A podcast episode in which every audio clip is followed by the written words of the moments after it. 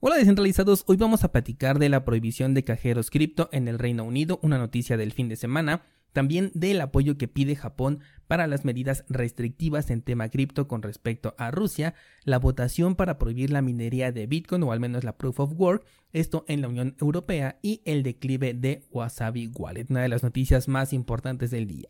Hola de nuevo y bienvenidos a Bitcoin en español. En este podcast adoptamos la filosofía de una economía sin intermediarios, una interacción económica punto a punto que nos permite transferir valor sin ninguna clase de restricción. Hemos cambiado las cadenas centralizadas que limitaron nuestra economía durante años por cadenas de bloques que entregan transparencia a nuestra interacción económica. Y todo gracias a Bitcoin. Te doy la bienvenida a Bitcoin en español un espacio donde somos libres, somos soberanos, pero sobre todo somos descentralizados. El día de hoy vamos a probar con otro formato de episodio un poquito más orgánico en cuanto a el guion y además lo iré acompañando de las páginas de donde estoy sacando la información que te voy a compartir. Así que si gustas ver eh, la versión del episodio en YouTube y ponerme en los comentarios qué te parece este formato, te lo agradecería mucho. Comenzamos con nuestro episodio. El precio de Bitcoin eh, tuvo un movimiento interesante el fin de semana, aquí pudimos ver aproximadamente un 6%, sin embargo en este momento se está eh, volviendo a recuperar, aquí todavía sigue dentro de este canal que se encuentra desde los 30 hasta los 45, te darás cuenta que ya eliminé el nivel de los 40 que lo tenía aquí marcado como resistencia, pero no ha funcionado como indicador, por lo tanto lo eliminamos y yo me quedo ahorita con el nivel de soporte en los 30 y el nivel de resistencia en los 45. Es cierto que en este momento no ha llegado a los 30, sin embargo aquí tengo yo mi análisis, el cual me dice que el nivel de los 30 e incluso el de los 20.000 son importantes a considerar en caso de que se rompiera este. Yo todavía lo sigo esperando por aquí.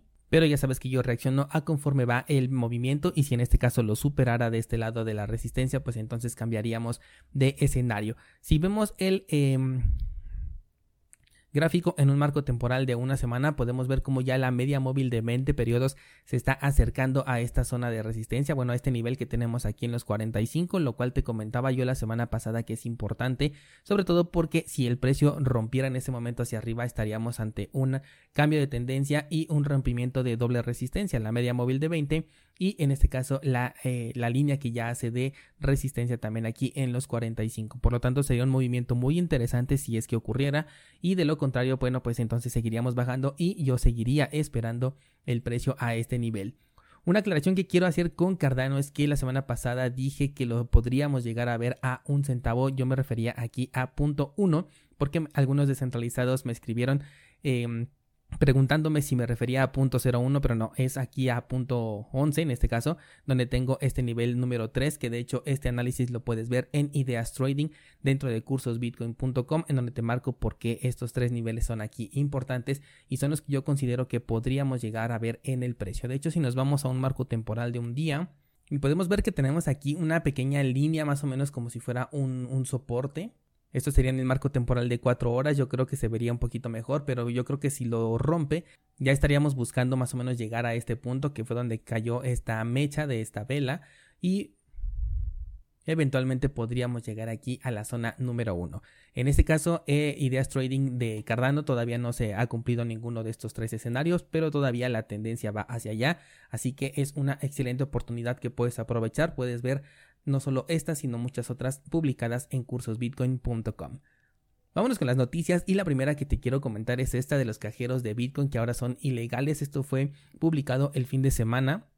y aquí podemos ver cómo ya en Reino Unido se ha dicho que estos cajeros no están regulados por ninguna parte. Ninguna de las empresas que ofrecen servicio a través de los cajeros están registradas ni tampoco han sido aprobadas o autorizados para que operen en el país. En otras palabras, no tienen ningún acuerdo para que les entreguen una parte de las ganancias y por ello los quieren bloquear. Por supuesto que ellos lo que nos van a decir es que están preocupados por la actividad de estas máquinas y por las inversiones que mete la gente o por el dinero que mete la gente aquí y por eso es que toman esta clase de medidas. En total son 81 cajeros Bitcoin los que tienen aquí en Reino Unido, 51 están en la ciudad de Londres y los demás están desplegados en algunas otras ciudades. Ya lo comentábamos en una charla de Clubhouse hace poco tiempo, que los cajeros cripto tarde o temprano los iban a prohibir y que era un excelente momento para aprovechar si tenías un cajero automático cerca para poder comprar, sobre todo comprar, porque aquí lo puedes hacer sin el Know Your Customer. De hecho, recuerdo que Laura nos comentaba que hasta cierta cantidad de euros podías comprar allí en España sin la necesidad de realizar el Know Your Customer y si requerías una cantidad mayor pues simplemente podías fragmentarlo en diferentes cantidades para no incurrir en este Know Your Customer. En este caso con Reino Unido bueno pues ahorita ya han sido bloqueados y lo mismo podemos esperar en algunos otros países por lo tanto hay que considerar que tenemos una oportunidad muy importante en este momento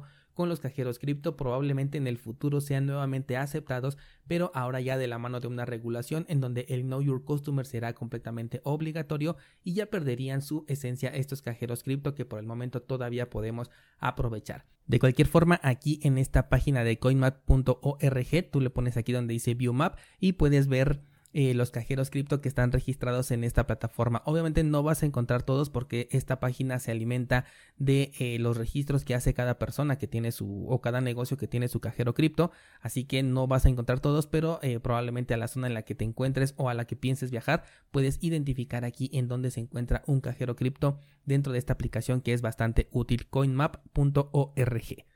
Vámonos con la siguiente noticia y aquí nos hablan sobre este pequeño rumor que se está dando alrededor de Charles Hoskinson, una figura que de por sí ya es bastante polémica, este señor que está detrás del proyecto de Cardano, el cual nos dice que ahora sí es un desertor. Esta noticia viene desde la semana pasada, pero la verdad no le había dado yo mucha importancia y es que la verdad me parece que no tiene la relevancia que algunos le están dando. Aquí nos habla de eh, esta señora Laura Shin, que fue la persona que escribió el artículo en donde se descubrió quién fue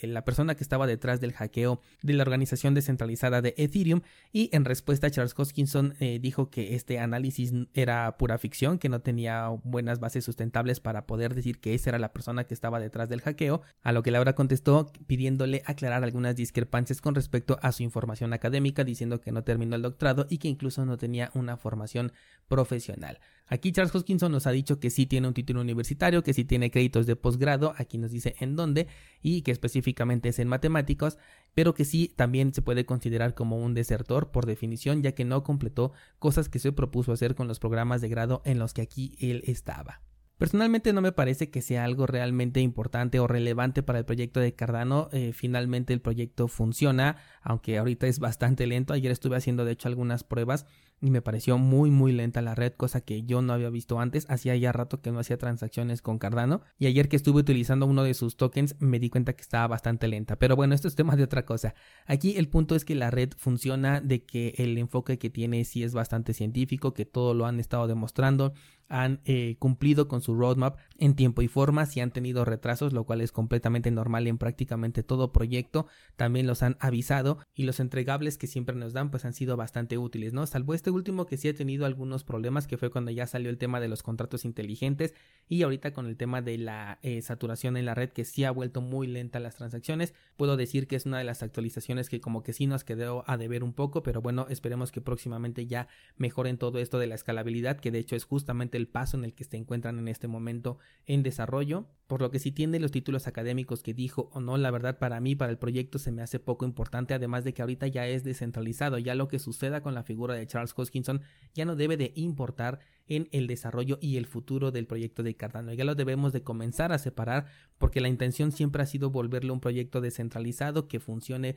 por nosotros y para nosotros y que a través de la gobernanza pues podamos decidir el rumbo del proyecto ya sin importar si Charles Hoskinson fue o es una persona que tiene o no un título universitario. Creo que esto ya queda eh, un poquito de sobra, pero como hay muchos haters de este proyecto pues obviamente en redes sociales estalló la polémica. Vámonos con la siguiente nota, la cual nos habla de Japón, quien le está pidiendo a los exchanges cripto que cooperen con las sanciones en contra de Rusia. Aquí específicamente, el gobierno japonés pide a los exchanges de criptomonedas que desempeñen su papel en las acciones punitivas tomadas contra Rusia por su invasión de Ucrania. Nos expresan su preocupación con respecto a, que los rusos puedan utilizar las criptomonedas para evitar los efectos de las sanciones económicas y yo no sé por qué Japón se preocupa de que la gente también se preocupe por su economía, ¿no? Aquí estamos viendo cómo tanto usuarios de Ucrania como usuarios rusos están en medio de este conflicto bélico de los cuales ellos no tienen ninguna culpa ni nada, pero sí tienen que pagar las consecuencias. En Rusia te traje la semana pasada el dato de que se buscaba hacer un corralito, de que se buscaba eh, congelar todos los fondos que tenían ahí los usuarios y además empresas como Visa o Mastercard le han quitado ya el apoyo también al gobierno de Rusia, pero no solamente a ellos, sino también les afecta directamente a las personas que viven en este país. Por lo tanto, a mí no me gusta mucho esto que los legisladores de Japón estén pidiendo que cooperen con las sanciones impuestas, porque esto es una acción que le afecta directamente a las personas que viven allá en Rusia. Aquellas personas que realicen pagos no autorizados a las personas objeto de las sanciones, o sea, las que están en Rusia, se enfrentarán a una pena de prisión de hasta tres años o bien una multa de un millón de yenes, que equivaldría más o menos a 8.500 dólares. Afortunadamente las criptomonedas se pueden utilizar fuera del sistema económico tradicional y fuera de los exchanges centralizados, por lo tanto las transacciones pueden seguir funcionando siempre que se tenga el control de sus llaves privadas. Con esto podemos garantizar la resistencia a la censura, al menos por parte de Bitcoin. No voy a poder hablar por todas las criptomonedas en general porque sabemos que algunas son centralizadas por una u otra razón.